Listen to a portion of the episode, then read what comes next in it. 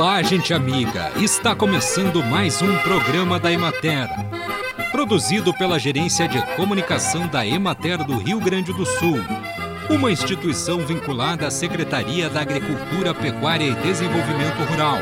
Com apresentação de Matheus de Oliveira e técnica de José Cabral.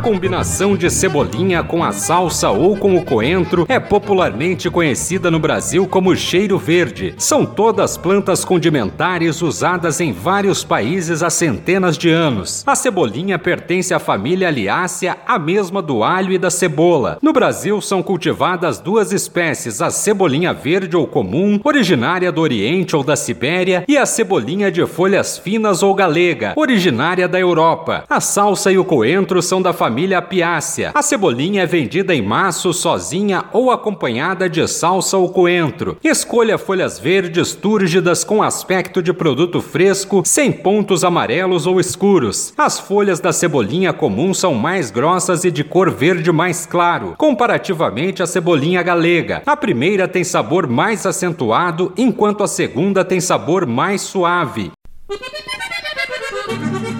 Em áreas com textura e umidade do solo adequadas ao uso da mecanização, pode-se realizar o plantio do brócolis em canteiros. As medidas geralmente são de 1 metro a 1,5 metro de largura por 15 centímetros a 20 centímetros de altura. Os canteiros podem ser cobertos com mulching tanto com plástico de cor preta, cinza ou prata, quanto com palha. A formação de canteiros facilita a instalação de fitas gotejadoras e de túneis para a proteção das plantas sobretudo em regiões com risco de geadas. Além disso, em locais mais frios, consegue-se acelerar o ciclo do brócolis em média até uma semana com a utilização de mulching plástico, o que pode ser vantajoso em termos comerciais, pois permite ao produtor disponibilizar a produção mais cedo. Por sua vez, o uso de plástico em regiões ou épocas mais quentes pode não ser interessante por aquecer ainda mais o solo.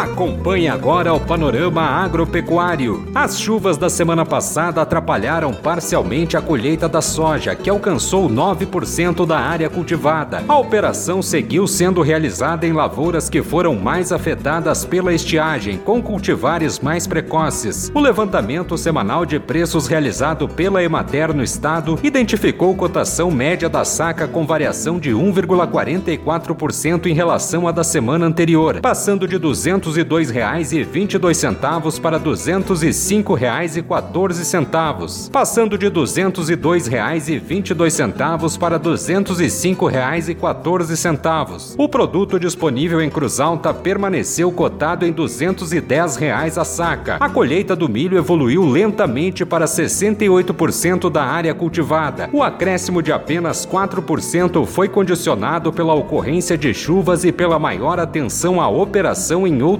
cultivos, como a soja e o arroz. A produtividade estimada permanece em 3.428 quilos por hectare, representando um decréscimo de 53% em relação à projetada inicialmente. A melhoria das condições ambientais durante o mês de março favoreceu os cultivos que estão em estágios vegetativo, em florescimento e em enchimento de grãos. As áreas em maturação permanecem pouco afetadas pelas precipitações. O preço médio da saca de milho variou 0,55%, passando de R$ 93,31 para R$ 93,82 em relação ao cotado na semana anterior. As lavouras de milho para silagem do tarde implantadas a partir do final de dezembro estão em desenvolvimento vegetativo ou em fase inicial de enchimento de grãos e têm excelente potencial produtivo. O avanço nos trabalhos de ensilagem das lavouras de milho na campanha está aquém do desejado em função das chuvas volumosas que mantêm elevada umidade nos solos e plantas. Foi apresentada durante a Expo Direto Cotrijal a pesquisa realizada pela Emater e coordenada pelo Departamento de Economia e Estatística da Secretaria Estadual de Planejamento, Governança e Gestão com mulheres rurais do Rio Grande do Sul. Foram 5.103 mulheres em 461 municípios gaúchos que receberam os extensionistas rurais da instituição no período de 16 de novembro de 2021 a 24 de janeiro de 2022 e responderam a 200 250 questões relacionadas à vida da mulher e à pessoa com quem divide as atividades do cotidiano. E é sobre isso que fala hoje a analista pesquisadora do Departamento de Economia e Estatística, Daiane Menezes. A gente perguntou se existia a presença de declaração de aptidão no Programa Nacional de Fortalecimento da Agricultura Familiar nas propriedades. E descobrimos então que 73% delas tinham, né? Uh, isso nos dá subsídio para pensar até políticas emergenciais, por exemplo, essa de combate à estiagem, né, uh, qual seria o melhor tipo de cadastro para usar, né, se seria chegar com um cadastro único, ou chegar né, em quem tem data, então são informações bem relevantes. E o que chamou muita atenção é que, embora no censo agropecuário só 12% das mulheres gaúchas se digam dirigentes das propriedades, a gente encontrou que 37% delas são as titulares das DAPs, né? Então, esse já é um dado que mostra que as mulheres assumem muito mais responsabilidade do que propriamente uh, declaram né, na hora que se pergunta. Né? A gente fala um pouquinho de escolaridade e essa informação é importante porque ela está relacionada com uma série de outras questões que a gente pergunta. Né? E chama muito, muita atenção que quase metade dessas mulheres uh, não tem ensino fundamental completo. Né? Então, uh, a gente tem um perfil que são mulheres mais velhas, né? Então as gerações mais novas estão mudando um pouco isso, mas ainda tem, né, tem esse grande grande contingente de mulheres que não têm ensino fundamental. Uh, uma outra questão interessante que a gente achou foi a questão da carteira de habilitação para dirigir, né? Uh, a gente viu que só 36% das mulheres têm carteira uh, de habilitação e né, isso diz respeito à autonomia, à mobilidade da mulher, né, e tem toda essa diferença. E a gente vê que essa questão está associada com escolaridade, mas ela também não está associada à renda, né? Mas também tem alguma relação com a percepção da contribuição da mulher na renda total, que é alguma coisa muito interessante que a gente encontrou.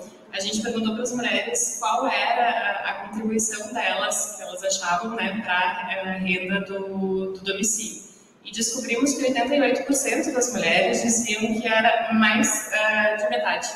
Então, uh, elas realmente contribuem muito né, com a renda do, da propriedade, do domicílio, e, e uh, isso não quer necessariamente dizer que elas têm essa autonomia financeira, né, de elas poderem gastar como quiserem, se sentirem donas da propriedade. Informações muito interessantes sobre é uma ciência das atividades domésticas, né? A gente tinha pergunta perguntando frequência de execução de cada uma daquelas perguntas ali. No preparo da refeição, a gente perguntou sobre as três, limpeza, desde o cuidado com louça, roupa, toalha, roupa de cama, sapato, a manutenção da casa, os concertos, né, e atividades externas, pagamento de compra, compra de, de conta, compra de roupa, roupa de cama, essas coisas todas. E para a gente ter uma ideia, só é que os homens têm uma participação mais forte, que é concertos, né, da manutenção da casa e levar eletrodomésticos para conserto. Então é uma diferença muito, muito grande. Metade das tarefas, apenas ou menos, são feitas por apenas 2% das mulheres, enquanto 83% dos homens fazem metade das tarefas ou menos. Então, aquele dado que a gente tem da PNAD, que as mulheres gastam cerca de 20 horas né, nas atividades de casa né, e de cuidados durante a semana e os homens 10. Uh, é, por esse número de atividades parece né, ser bem que essa diferença é bem maior, né? Que na verdade as mulheres subestimam quantas horas elas gastam com isso. Conversamos com a analista pesquisadora Daiane Menezes. As perdas e desperdícios agroalimentares gerados em volumes maciços a partir de operações e consumo agroindustriais poderiam ser transformados em diversos produtos de alto valor agregado, como bioplásticos e materiais avançados para movimentar a chamada bioeconomia circular. É o que aponta um estudo realizado por pesquisadores da Embrapa, Universidade Federal de São Carlos e de instituições da Finlândia, Áustria e Canadá. De acordo com os pesquisadores, pesquisadores, a bioeconomia é baseada na transformação de recursos renováveis em produtos finais, incluindo materiais. No entanto, a economia circular propõe a transformação da atual cadeia de abastecimento linear Pegue, faça, use e descarte em um modelo circular. Pegue, faça, use e recicle, focado na otimização da eficiência de recursos e processos por meio da reutilização e dos diferentes tipos de reciclagem de produtos. Eles acreditam que isso possibilitaria um ciclo cada vez mais perto de ser fechado, conduzindo a um sistema idealmente livre de resíduos e assim contrabalançar as deficiências socioeconômicas e ambientais existentes no modelo linear atual. E assim encerramos mais um programa da Emater. Um bom dia a todos vocês e até amanhã neste mesmo horário.